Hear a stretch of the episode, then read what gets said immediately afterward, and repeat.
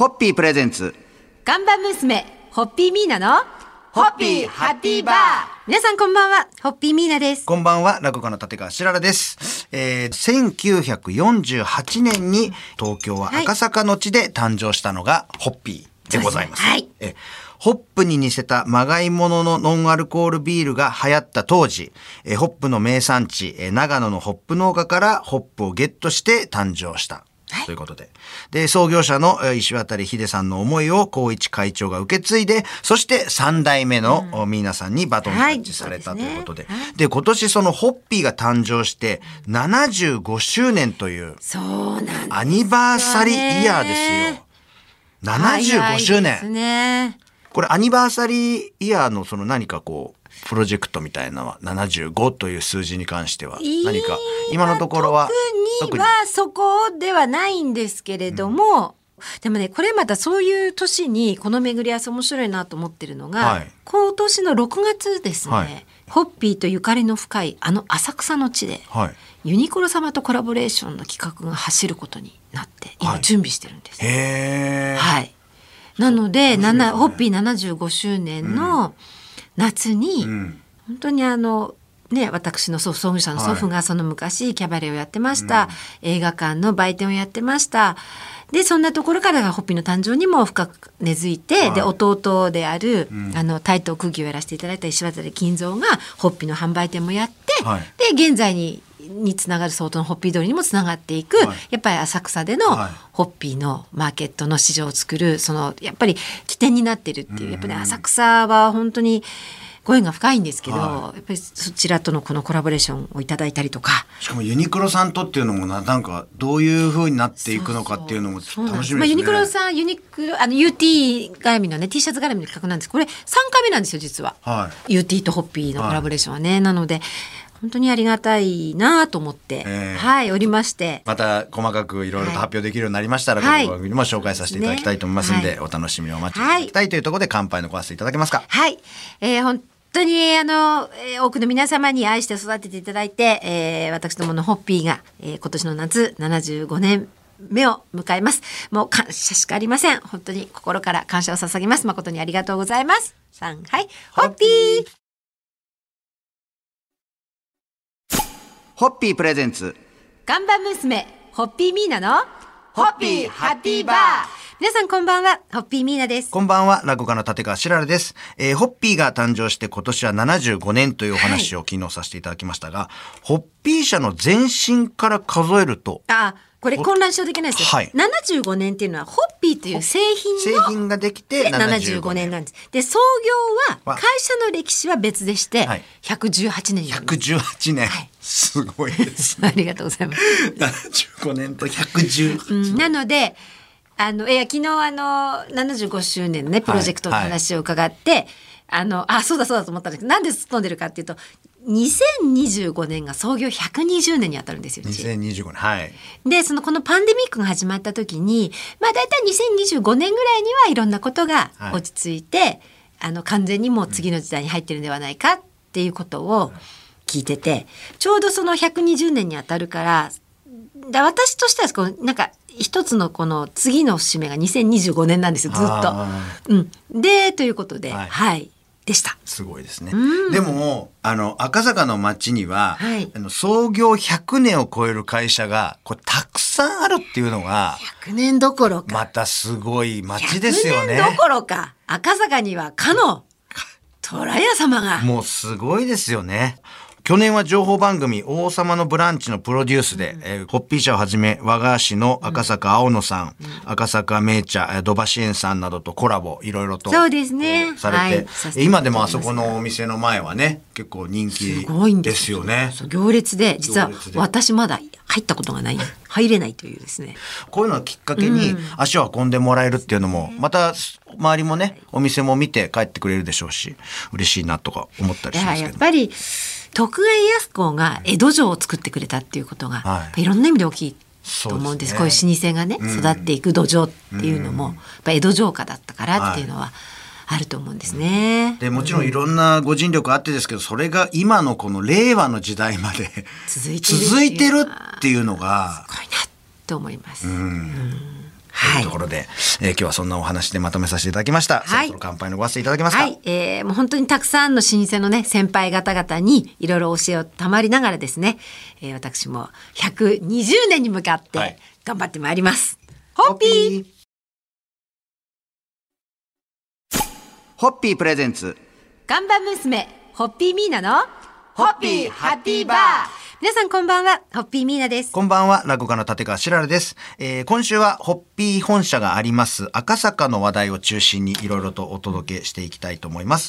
えーホッピー社のすぐ近くにあった国際赤坂ビルは現在工事中ですが、そこの仮囲いにアート作品が展示されているのをラジオをお聞きの皆様はご存知でしょうか？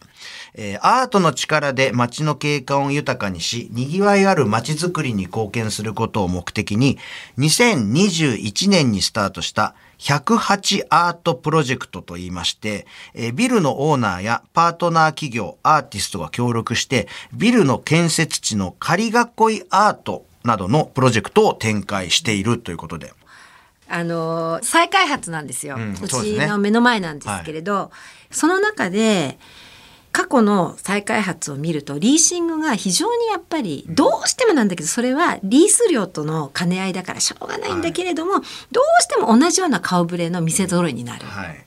とすると町が独自の地域力をやっぱり限りが出るわけですよ。面白くないじゃないですか。どこ行っても同じだったら、何が面白いってその町の特徴があるから面白いんであって、でもねやっぱりね再開発があって私たちにはできないことをしてくださるし町が綺麗になるのもありがたいことなんで,、でそのやっぱ再開発を受け入れて共に協業で赤坂らしさをね、きちっとあの育てていくっていうことを今後やっていきたいなということをに今すごくそのことを考えてますと。そうん。まあ、そういうことでいろいろとまあ変わっていくところも、そうですね。はい。本当によくっていうとなんかまあ、この短い本時間では、ね。あの赤坂に暮らす人がこの町で暮らしてよかった、赤坂でお商売を始めた方があのお商売を始めてこの町が好きになってこの町に引っ越してきた、でやっぱりあの遊びにいらしてくださる方がやっぱ赤坂に遊びに来てよかった。また遊びに行きたい。なんだったら住みたいなと思っていただけるような、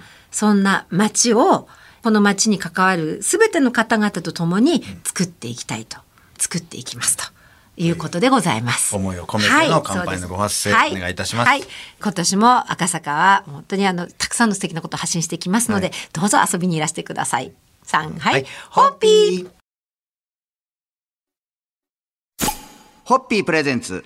看板娘ホッピーミーナのホッピーハッピーバー皆さんこんばんはホッピーミーナです。こんばんは、落語家の立川しららです。えー今週は赤坂の街の話題あれこれお届けしておりますが、えー今夜はちょっと残念な情報です。そうなんですよはい。まあ、これは再開発いろいろと昨日もちょっとお話しさせていただきましたが、えー1969年に赤坂東急ホテルとしての開業から赤坂見附の中心として地域の皆様の集いと憩いの場として人とのつながりを大切に営業してきた赤坂エクセルホテル東急がなんと今年の8月31日をもって閉館するという発表がありまして。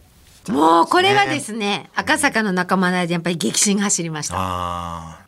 赤坂ってあの光景をその一つに思い浮かべる方も多いと思いますよね。だから赤坂の例えば両院組合とか商店会のなんとかとか、それからあのね議員さんのとかあ区議の方、はい。やっぱりねエクセルホテル東急でっていうことが多いんですよね、集まりがね。であの弊社の商品も扱っていただいたし。はい。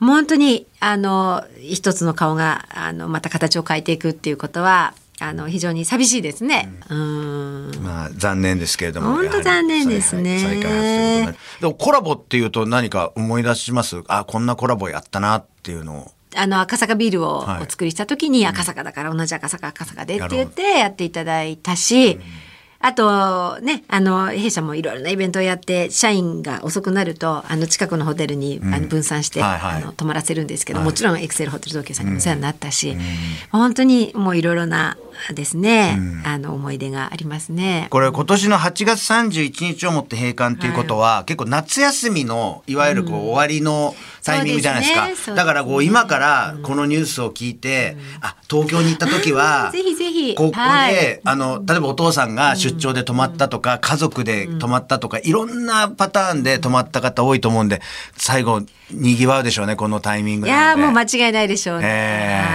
はい。いやなんか本当まあ残念ですけれども、はい。まあ一応ねまた次どうなるかっていうのも楽しみにしながら送るというのはも再開発の仕事でございますんで、はい。というところで乾杯のごわせていただけますか、はい。